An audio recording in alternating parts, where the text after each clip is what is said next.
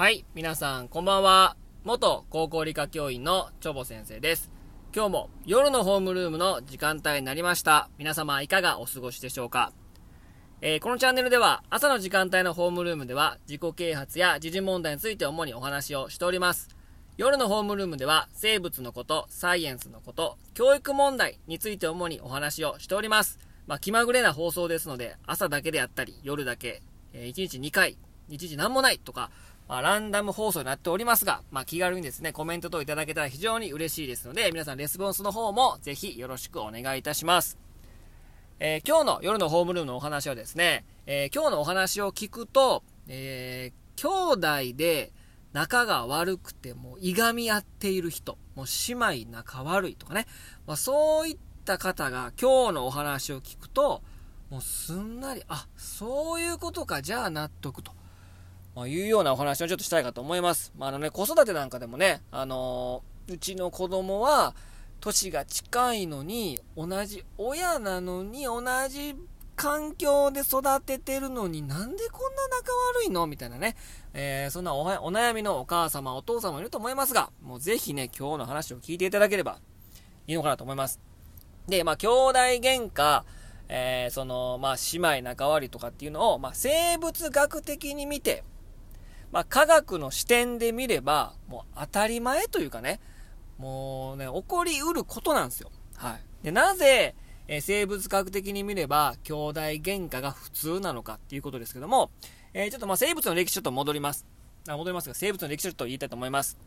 まあ、生物というものは、38億年前に、まあ、誕生しております。我々の究極の祖先は、あ、バクテリア、細菌ですので、そのバクテリア、細菌が、え、誕生して38億年前に誕生して、え、祖先が38億年前に、ま、誕生しております。でその時は、性別ってものがないんですよ。性別。なのでまあ、うん、単性生殖とか無性生殖っていう風に言われます。性がない生殖。生殖っていうのは、まあ、産んで増やすという意味があるので、えー、まあ、子孫を残すということは究極の生物の目的、目標ですから。で、まあ、えー、どうしてかというと、自分の遺伝子を要は分裂増殖して増えていくので、もう自分の遺伝子を全くそのまま持った子孫が誕生するわけです。まあ、要はクローンとか言いますかね。まあ、自分のクローンを作って増えたい時に増えるし、増殖したい時に増えていくので、えー、まあスピーディーだし、数がめちゃめちゃ増えます。ね、めっちゃいいやんと思うかもしれないですけど、えー、考えてみてください。自分と同じ遺伝子を持ったクローンを作るということは、例えば自分がですね、25度以上の環境じゃないと生きていけない。要は25度を下回ると生きていけないという特徴があったら、もうそっくりそのまんま子孫がそのままそれを受け継いでちゃうんですよね。同じ遺伝子を持ってるから。なので、例えば地球の環境が25度未満になってしまいましたって言ったら、1億とか2億とかめちゃめちゃ増殖して増えてたのに、もう全部死んじゃうわけですよ。ね、もう自分の特徴がもうそのままそっくり子孫に、えー、受け受け継ぐから、なので、もう弱いところとか強みとかも全部ね、一緒なんですよ。だから、えー、パタパタ死んじゃうと。で、そこで生物は何をしたかというとですね、性別を作り出して、遺伝子を、えー、切り取って、つなぎ合わせて、新たな子孫を作るっていう戦略に変えたわけですよ。それを、まあ、有性生殖とか、えー、良性生殖っていう言い方をします。性別を持った産んで増やす生殖のことです。まあ、我々もまあもちろんね、あの、良性生殖ですから、有性生殖ですから、えー、父親、母親から半分ずつ、まあ、DNA をもらって誕生しますよね。そういった戦略に切り替えたわけです。これ何がいいかというと、まあ、異性を見つけなければならないっていう、まあ、リスクは伴うんですが、お互い、父親、母親から半分ずつ遺伝子をもらってる、まあ、DNA をもらってるから、まあ、そのあの特徴がね、増えるわけですよ。例えば、父親は、え25度を下回ると生きていけないっていう遺伝子があるけども、母親の遺伝子は20度以下でも生きていけるよっていう温度耐性を持ったら、えー、特徴、まあ、遺伝子を持ってたとしましょう。で、その、えー、2つが受精をして生まれた子供は、まあ、20度以下でも生きれる可能性がありますよね。母親が20度以下でも生きれる可能性があるから。で、そうやってお互いの遺伝子を切り取って誕生した子孫子孫を、まあ、子供を多く作ることによって、環境の変化に、まあ、耐えようとしたわけですね。でそして、それの試みがですね、もうあの地球上でも大成功して、まあ、ほとんどの生き物が、この良性生殖、まあ、要は父親、母親から半分遺伝子切り取って子孫を作るという戦あの戦略、生殖戦略に切り替えたわけなんですね。だから、言ってしまえばですね、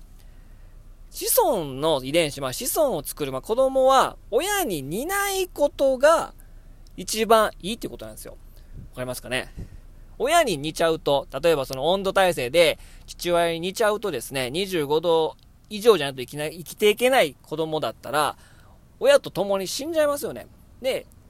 究極の、あの、子孫を残すってこともそうなんだけど、子孫を残して、その子孫が、まあ、生きてほしいっていうメッセージを込めて、お互いの遺伝子を切り取って渡してるわけなんですよ。だから、親に似ないということが、いいということで、さらに、生まれた子供をま何匹か残すことによって、え子孫も残しわけで自分の遺伝子を切り取って残していくわけですよ。なので、兄弟同士が似てたら意味ないんですよね。ね。そのうちでも何匹か1匹か残ってくれて、で、自分の子孫遺伝子をまた後世に伝えていってほしいと。伝えていってくれるということが、生物のま究極のこうね、目的、目標なんですよ。はい。で、なので、兄弟が喧嘩するとか、姉妹喧嘩するということは、もう当たり前のことなんですよ。生物学的に見れば、いろんな遺伝子を持って、お互いこう切り取って渡すんだけど、似てたら困るんすよ。だって親、親が死んじゃうような環境とか、親が生きれない、生きられないような環境で、環境だと、親と共に死んじゃうから、親が生きられない環境でも生きてほしいっていうメッセージを込めて、お互いね、父親、母親から遺伝子を渡してるわけなんで、だから似てたらおかしいんですよ。で、兄弟同じ親だけど、特、まあ、顔とかは似てるかもしれないけど、性格とか、何か心、あ性格とか、なんかこの言動とかね、違うのは、まあその、まあ我々人って染色体46本持ってて、まあ、精子や卵を作るときに、半分にしてるんですよ。23本にして、父親、母親から23本、23本、合計で46本の子供が生まれたわけなんですね。だってあの、半減しとかないと、染色体無限に増えちゃいますからね。なので、半分にしてるんだけど、自分の精子や卵を作るときって、46本ある染色体を23本してるから、理論上は2の23乗の組み合わせがあるわけです。染色体を。46冊の本があって、それを23冊、23冊にまとめるから、46を父親、自分のね、父親、母親由来のやつを2冊どっちか入れて、23セットを作って、えー、異性と受精をして子供に渡すわけなんですね。なので、理論上は2の23乗。2の23乗っていくつですか ?840 万通りか。ん ?840 万通りの染色体があるわけですよ。で、それが840万かける840万通りの子供の染色体の可能性があるから、もう何ですか？もう70兆 ?7 兆？違う、70兆ぐらいの組み合わせがあるんですよ。だから同じ親から生まれたとしても、70兆通りの染色体を持つ、あの、組み合わせがあるから、兄弟で顔とかま似てるかもしんないけど、物事の考え方とか、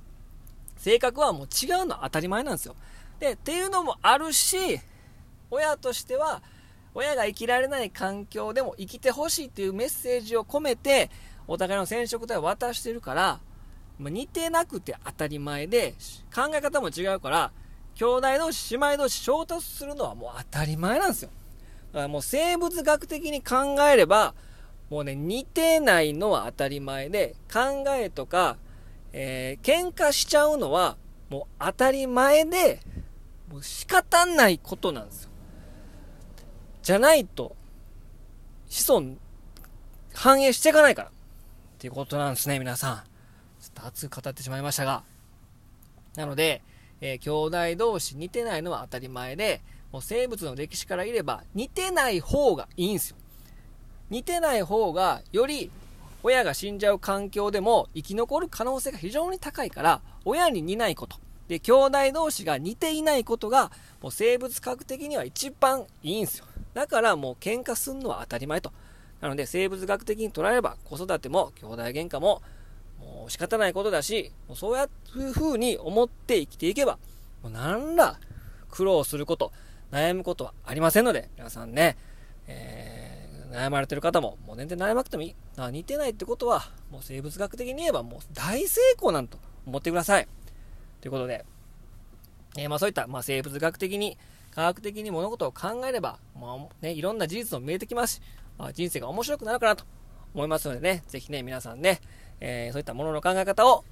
勉強しましょう。一緒にね、この、まあ、放送を聞いてたら、ちょっとは、ちょっと、ちょっとはね、勉強できるかなと思いますので、ぜひね、よろしくお願いします。えー、このホームルーム聞いたよという人は、えー、いいねを押していただければ、まあ、それが出席、このホームルームに出席ということにしますので、ぜひ皆さん気軽にね、いいねを押してください。レスポンスの方もよろしくお願いします。それでは、皆さんこれで今日の夜のホームルーム終わります。それでは皆さん、バイバイ。おやすみなさい。